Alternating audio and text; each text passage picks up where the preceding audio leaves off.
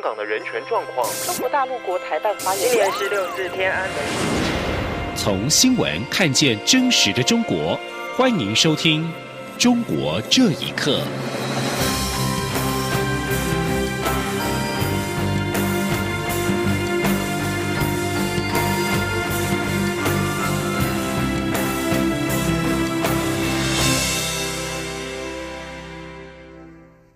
听众朋友们，晚安，欢迎收听《中国这一刻》，我是李自立。陆委会十一号晚间宣布，符合未成年中国大陆亲人无能力照顾以及父母皆在台湾等条件的陆配子女，可以申请入境台湾。不过，中央流行疫情指挥中心今天收回成命，表示防疫资源以国人为优先的前提下，决定撤销十一号陆委会公告的措施。维持不具有我国国籍的陆配子女，如果仍滞留在中港澳者，依旧不同意入境。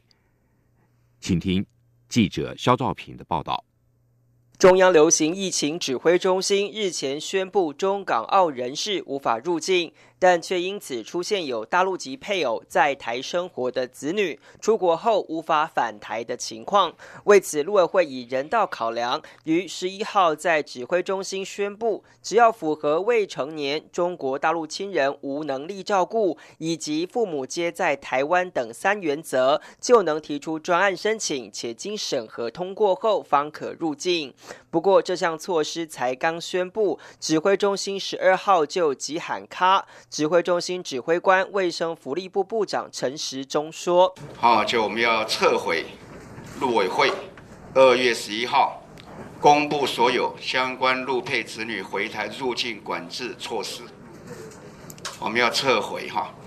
也就是说，目前陆配子女如果不具有我国国籍，仍滞留在中港澳地区者，不同意。”陈时中表示，清明节将至，应该会有另一波台商返台祭祖潮。如果宽松开放边境管制，恐怕会冲击台湾防疫体系。陈时中解释，要监控目前居家隔离、居家检疫的压力已经不小，且如果没有考量社区与医院的防疫量能，而放宽边境管制措施，恐怕会成为防疫破口。陈时中表示，考量既有的管理医。疗检疫能量下，还是要秉持国人优先原则。他说：“当然，哈，相关的路配，他必须会有所承担。不过，一开始我们对于这样的一个国籍的选择是可以选的。那已经选择了他的国籍，没有选择到台湾的国籍。那现在，好，就必须要自己做安排，自己要做承担。”陈时中强调，在考量当前、未来以及突发所需的防疫量能，因此商请陆委会撤销决定。中央广播电台记者肖兆平采访报道。中央流行疫情指挥中心撤回了陆配子女回台的入境措施。蔡英文总统在脸书贴文表示，防疫工作不能有闪失。当前中国武汉肺炎疫情蔓延，为了降低来自疫区人员的流动风险。指挥中心评估之后撤回这项方案，请大家放心。COVID-19，也就是武汉肺炎疫情仍未缓解，中国各地企业在农历春节之后纷纷延后开工，经济处于停顿状态。尽管官方推出了多项措施推动企业尽早恢复生产，但是很多地方政府则忧心企业复工造成疫情扩大传染，仍然设法阻止人员流动。上海台商会会长李正宏则坦言，开工很困难，也必须要签署防疫的承诺书。请听以下报道。根据自由亚洲电台报道，中国发改委宣告，立即协调解决企业的困难，推动企业复工生产。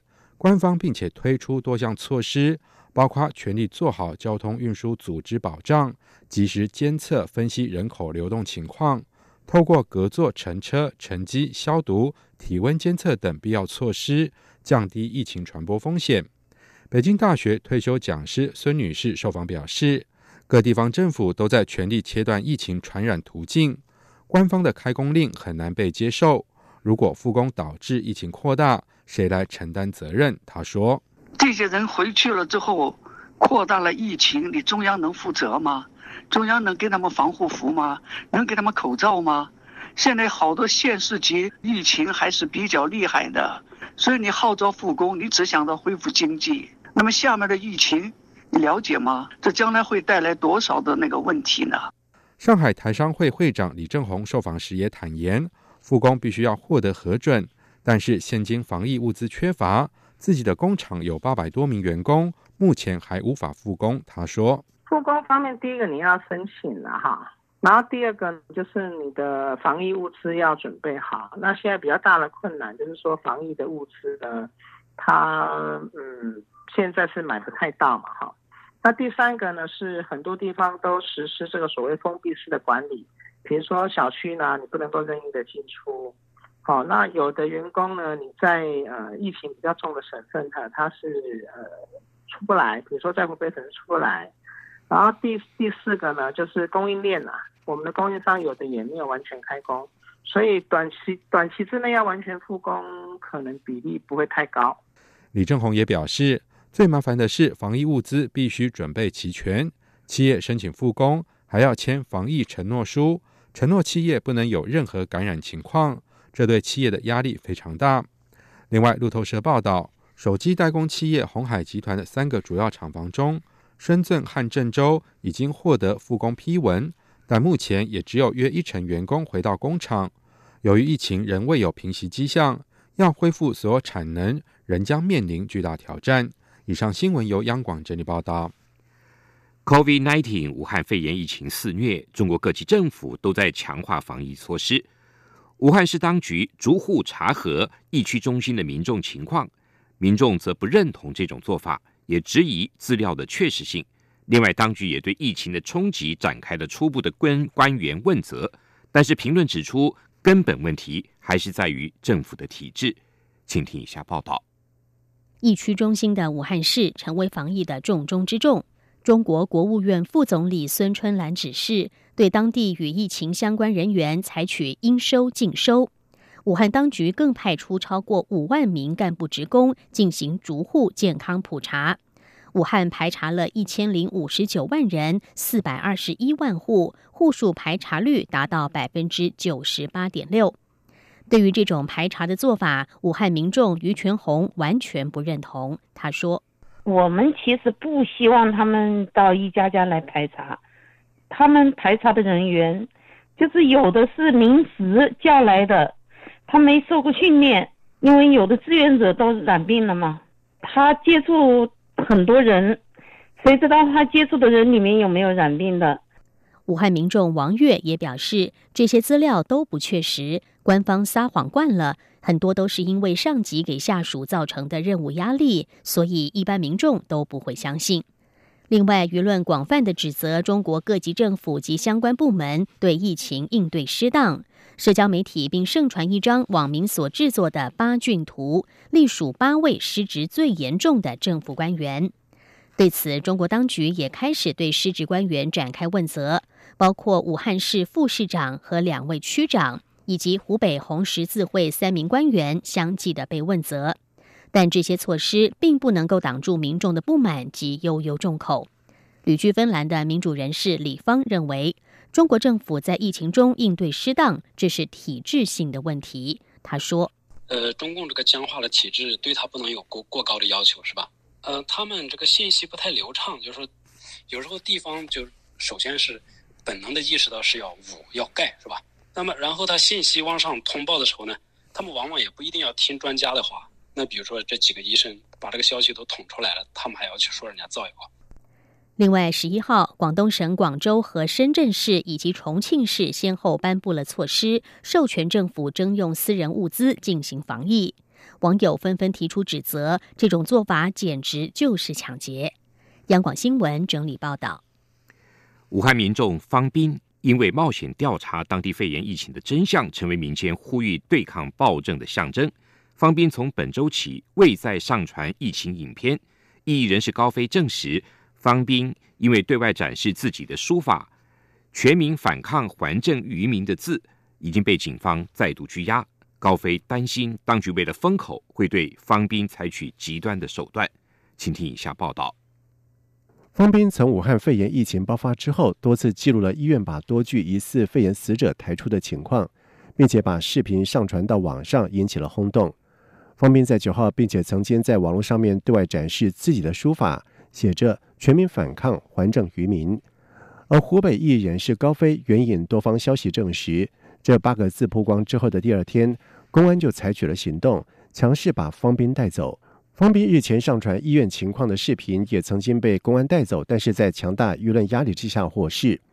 而近来外界把方斌和病逝的武汉医生李文亮相提并论，高飞担心当局为了封口会对方斌采取极端手段。他说：“啊，那么方斌先生呢，做一些直播报道啊。”这这个肯定是最关键的一点，对于官方来说，这是他们最不能容忍的。而且网上也说了，这个好像是公安部那边的下的死命令。呃，有消息说是可能会呃是会强制隔离呀。当局会不会把这个啊方斌先生本来是一个很健康的人啊，让他去去感染病毒啊？有有没有这方面的可能的话，我们是啊很难很难去去断定的。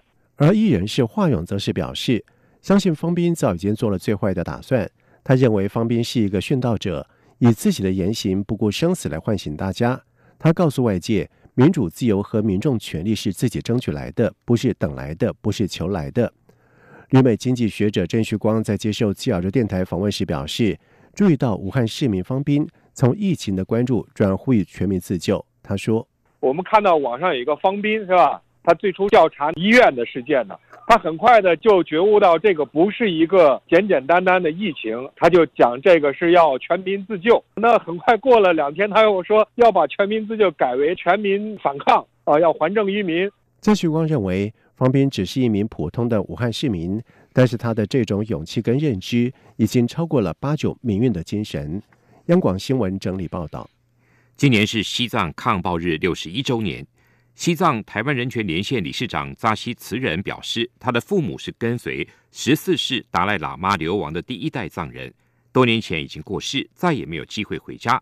而他自己是流亡第二代藏人，没有看过自己的国家，也不知道回到原来的有达赖喇嘛的西藏，这样的愿望是否会实现。扎西慈仁说。所以，我是一个难民，在西，在台湾，但是在台湾可以，我可以诉说西藏独立，我可以讲西西藏任何的议题上面，明天不会怎么样。但是在西藏里面的西藏人，要讲 free Tibet 的话，明天有生命危险。所以今天在台湾，以前我二十多年在台湾，台湾的各式各样的组织，台湾的民间团体是非常有支持西藏的人权自由。所以我也可以代表所有的西藏人，要非常感谢台。美国之音引述英国《金融时报》的报道指出，中国正在筹组一个专门研发可以侦测人的情绪变化的识别技术，理由是希望用来预防犯罪。这项实验也强调，这项研究成果将提供警方和军方使用，进一步的强化中国现有的全国监测大数据。报道指出。最先披露这个人类情绪监控技术的中国实验室是中国信息产业部直属的中国电子科技集团公司，这是一家跟中国军方长期合作的国有企业。根据报道描述，中国这项人体情绪识别系统主要透过全国监测系统摄录影机所采集到的目标人士所到之处的监测画面，经过对比之后，将输出一个具有时空坐标的规律图。然后配上这个人的活动过程中的情绪影片，进而为自动分析此人情绪特征提供预测的依据。报道也援引受援助的诚信教授的说法，表示的确获得有关资助，但是他的研究工作目前只涉及公共安全，还没有开始涉及刑事事件，更没有在新疆从事任何工作。美国为对抗伊波拉病毒而研发出的实验性抗病毒药物瑞德西韦，被认为是可能治疗武汉肺炎 （COVID-19） 的潜力药物。